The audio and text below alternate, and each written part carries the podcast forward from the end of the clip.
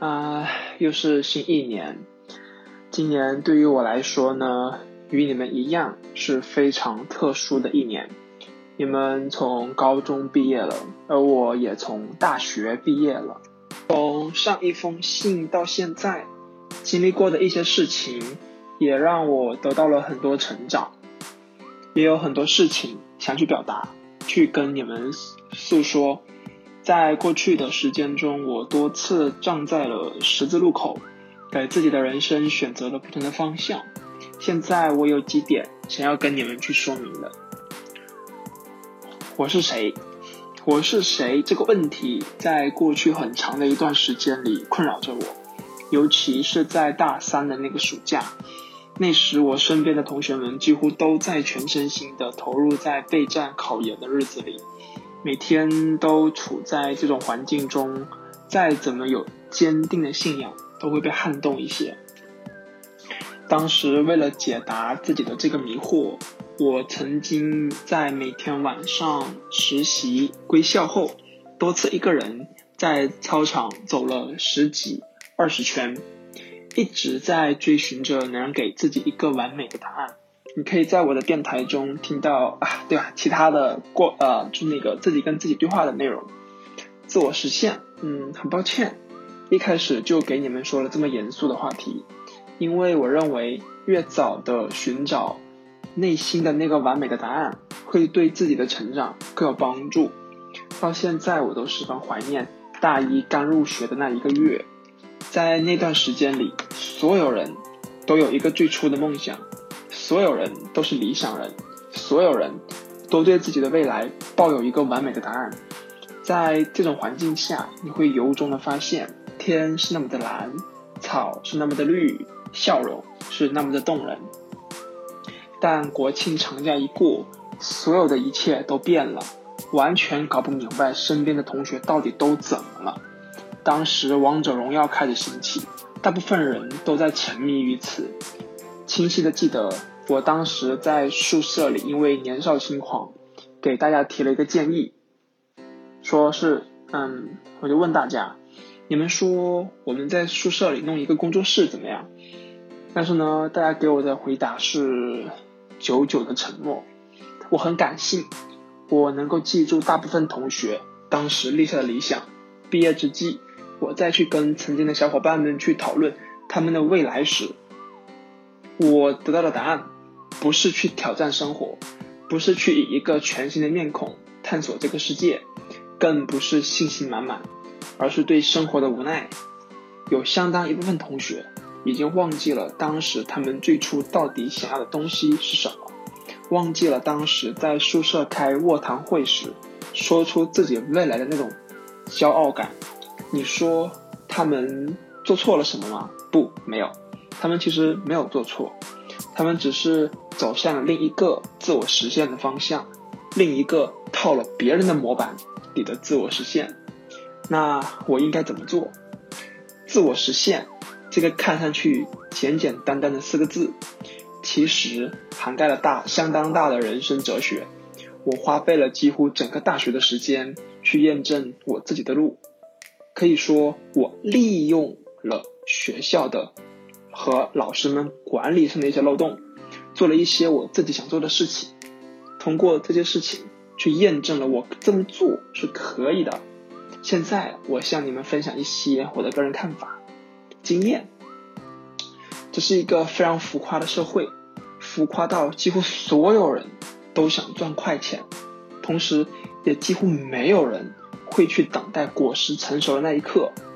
正是因为在这个氛围的熏陶，这个社会因此变得更加激进。网络上大量充斥着如何快速巴拉巴拉巴拉完成巴拉巴拉看我就够了等文章，这些文章他们有价值吗？有，确实是有价值。但不管你是看完还是听完，你总会怀疑自己到底有没有学会。知识真的可以通过听或者看去获取吗？再加上有大量的人生导师活跃在各大社交平台。总会以一种看破一切的姿态，去让你应该怎么怎么做，不应该怎么怎么做。其实我想跟你说的是，你要对自己有自信。这些人生导师经历过的事情，你没有经历过；你经历过的事情，他也没有经历过。你注定成为不了他，他也注定帮助不了你去成为下一个他。很多人特别喜欢在自己取得了某些微小的成就时，开始收割韭菜，以一种胜利者的姿态去对一些追随者发号施令，讨论。Yes，讨论与前辈进行有意识的讨论，是一个帮助你成长的大好机会。换句话说，就是要有针对性的和前辈进行讨论、辩论。哎，这个就不至于。我见过一些同学在咨询我一些问题时，是带着成见来的。如果你是讨论的发起者，你需要维护的是这一场讨论里。你是最大的受益方，而不是你要去证明你是对的，前辈是错的。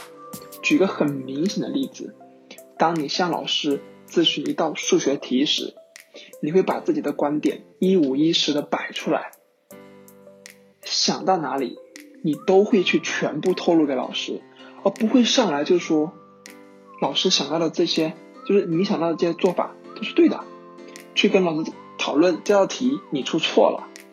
如果你发现前辈在与你产生交互的过程当中，说出了一些和你以往认知出现偏差的地方，你要勇于坦白。讨论的价值体现在于双方的交互，在对待某个问题上，双方都摆出了已有的所有知识点。换句话说，就是不管怎么样，你要保证你最初发起讨论的目的达到了。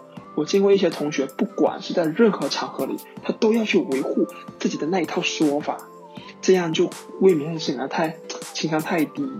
有时候呢，少说话，说对话，不会显得你不合群。我也要合群呐，合群这个社交命题，断送了很多人的未来。我也曾经因为差点合群而迷失了自己。其实，合群与否。本质上是你选择孤独的过程。想想看，你是什么时候会发现你自己想去做一件事，或者发现自己的某件事做的不妥？除了有贵人一语点醒以外，是不是从宿舍走向食堂，从食堂走向宿舍的这个过程当中，你发现这道题应该这么做？考试中自己犯的这个错误？实际上是自己一个多星期之前就遇到过的。选择孤独就是这样，它会帮助你成长，会帮助你正视自己。曾经我从一本书中读到，你与自己独处的时间越长，你的成长越多。如果你还有兴趣，可以阅读《瓦尔登湖》这本书，它是一本描述孤独之书。大一、大二的时候，我骑着自己的小破山地车，几乎逛遍了整个北京城。当风在我耳边吹过，城市的喧嚣在我一脚一脚踏过时，我在感受这座古都给我带来的影响时，我的答案慢慢浮出了水面。我不要合群，人是社群动物，不管在任何时间的任何地方，人都得找到一个社群，让自己去融入，这是一定的。没有任何的人可以去违反自然规律的选择，每个人都有自己的核心定位，但是。每个人的定位不同，你所选择融入的社群也不同。大学之前，我是一个害怕孤独的人。出门在外，如果没有家人、亲戚、朋友相随，我会很无助、很无奈。但是，等你到了一个时间点，这个时间点可能提前，也可能延后，你会开始厌恶红尘潇潇。下课就开始游戏，周末就开始 K 歌，假期就开始聚餐，这一切的一切。都会因为为了合群而无法拒绝。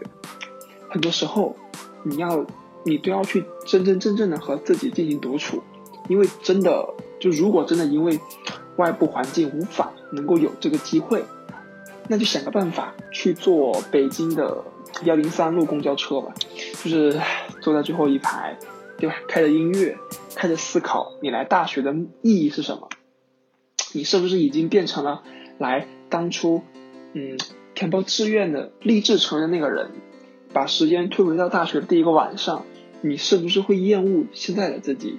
你会不会以现在的自己为傲？选择一个合适的社群，能够帮助你快速的成长。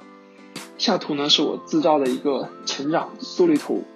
我呢以我身边观察到的几个同学的大一到现在我能够记得的所有重要节点作为输入，在以前段时间和大家聊天的过程当中，我理解的部分同学作为输出做了这个表格。同学 A 呢就是很平的一条线，同学 B 呢他在大二和大三这个时间节点快速的得了一个自我的一个，就是他发生一些事情让他成长的速率加加了很快。我本来呢是想很细细的去展开同学 A 和同学 B 的区别，但是呢我写完了又删，删了又写，对吧？最后又删了，最后呢就只能跟大家说，要尽快的去找到适合自己的社群吧。如果你不知道哪个社群才是适合自己的，可以从以下这几个方面来确定。第一，大学之初你最开始想做的事情是什么？第二，这件事你是否喜欢？第三，你喜欢做这件事的原因是什么？第四，你想把这件事做到什么程度？想好这几个问题，把自己打造成 T 字型人才就无憾了。送大家一句话。小隐隐于野，中隐隐于市，大隐隐于朝。方向，找准自己的方向这个问题实在是太难了，真的太难了。十二年的学习经历过来，几乎所有人都在熏陶。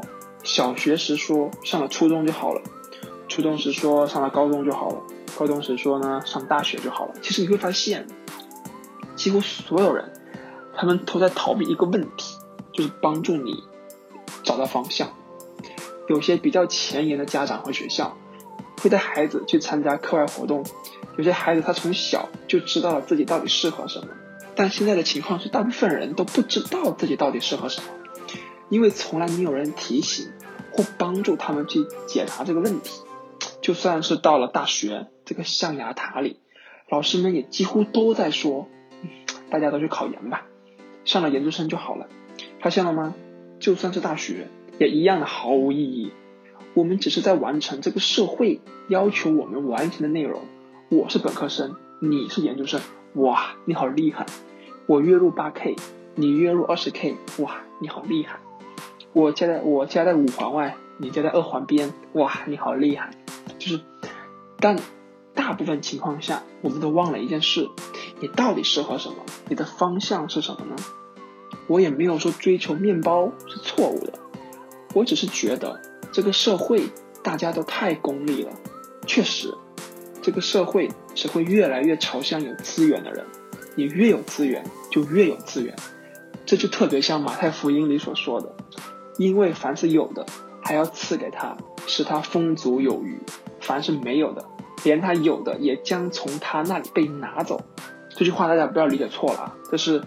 上帝的吸引力法则，李嘉诚也说过，让香港的年轻人多去大陆看看机会，不要老是纠结那一套房子。但怎么可能不纠结呢？对吧？我只能说，大家一定要找准自己的方向。一旦方向确定好了，你会发现做很多事情你都有了明确的目的，你会开始学会如何对一件事情进行分析，而不是盲目的一头扎进去。再说，我个人的推荐做法：初入大学的那一个晚上，你给自己写一个计划，给自己规划好大一、大二、大三和大四每年都要完成什么目标。你会觉得说，哇，他这四年好长啊！其实不然，我现在回过头去看当时我给自己定下那些条条框框，发现自己还能拥有这么大的能耐，完全超出了自己当时给自己定的各种目标。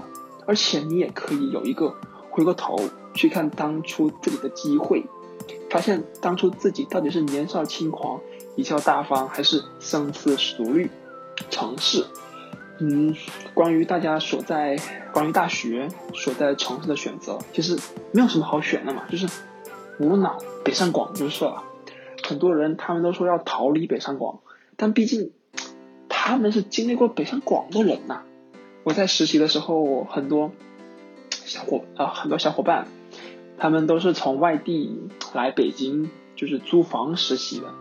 本来租金就不低，再加上实习的薪资也低，你还要照顾自己的生活起居，我真的无法想象怎么生存下去。我都不用“生活”这个词，生存都困难。北京它是一个超级大都市，每天都在上演着许多有趣的事情。生活在这个地方，你会被迫成长起来。但发生这一切的前提，也得是生活呀。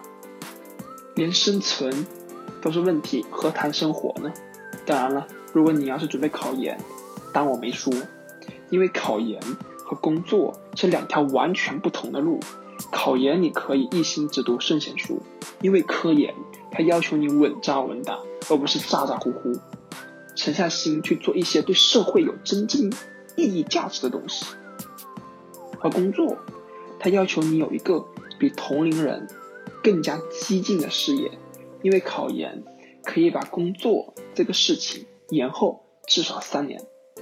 这部分同学可以三年后再考虑这个事情，但我们四年后就要面临与百万毕业生产生直接的竞争关系。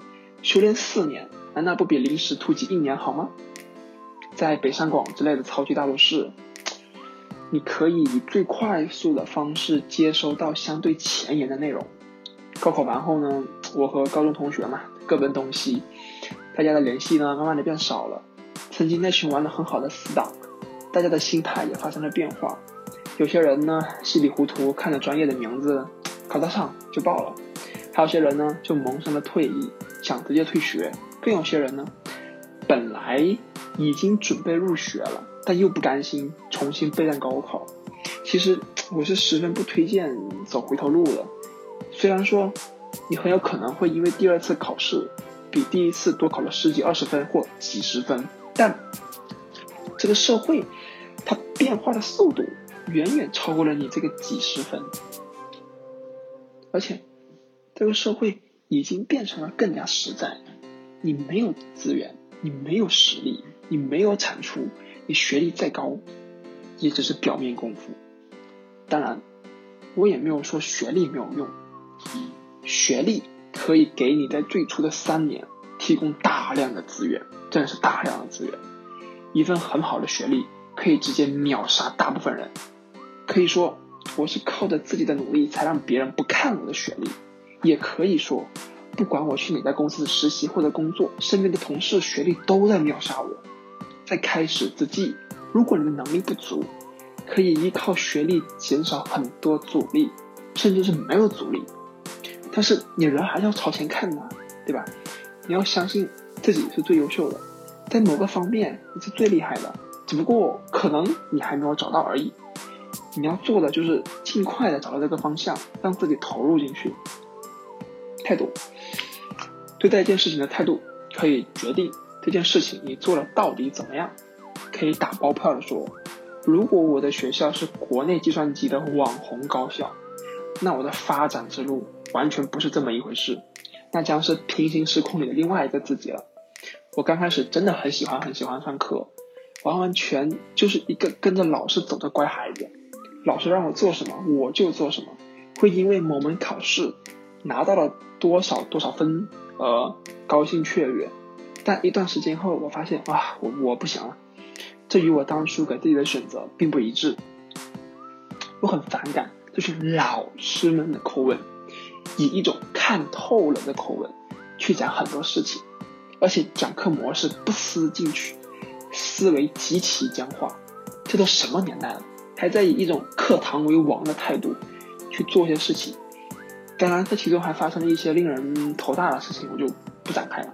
总之，如果你的情况跟我类似，我只能跟你说，你要学会自我探索。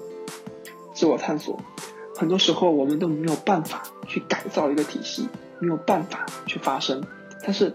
已经在这种情况、这种环境下只能自保，让自己尽快养成拥有自我探索的能力。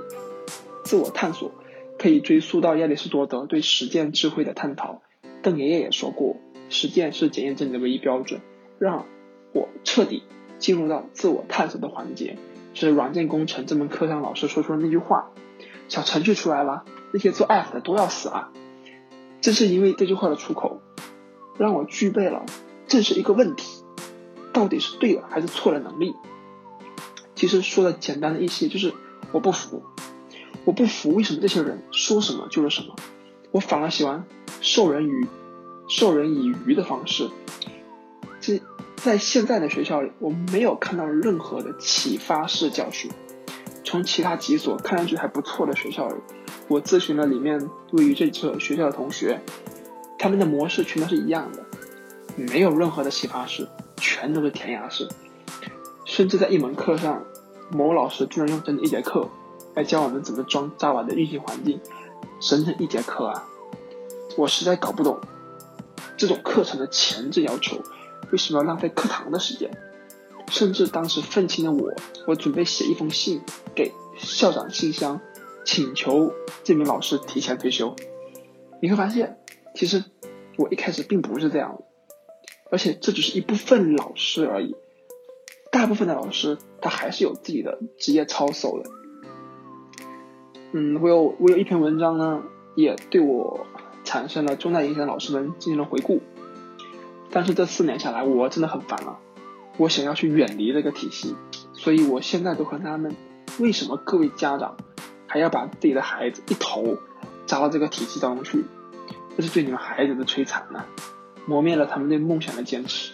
并不是所有老师都能够被称为老师，你要尽早的养成自我探索的能力，让自己成为一个完整的人，成为一个能够独当一面的人，能够解决自己问题的人，能够实现自我价值的人，去做自己想做的事情，而不用管任何人的看法。后记：人生苦短几十年，我并不推荐大家把家庭因素有这么大的牵挂，也不要放在第一，就放眼望去。在这几十年里，你到底要为别人而活多少年，才能够为你自己而活？你是你吗？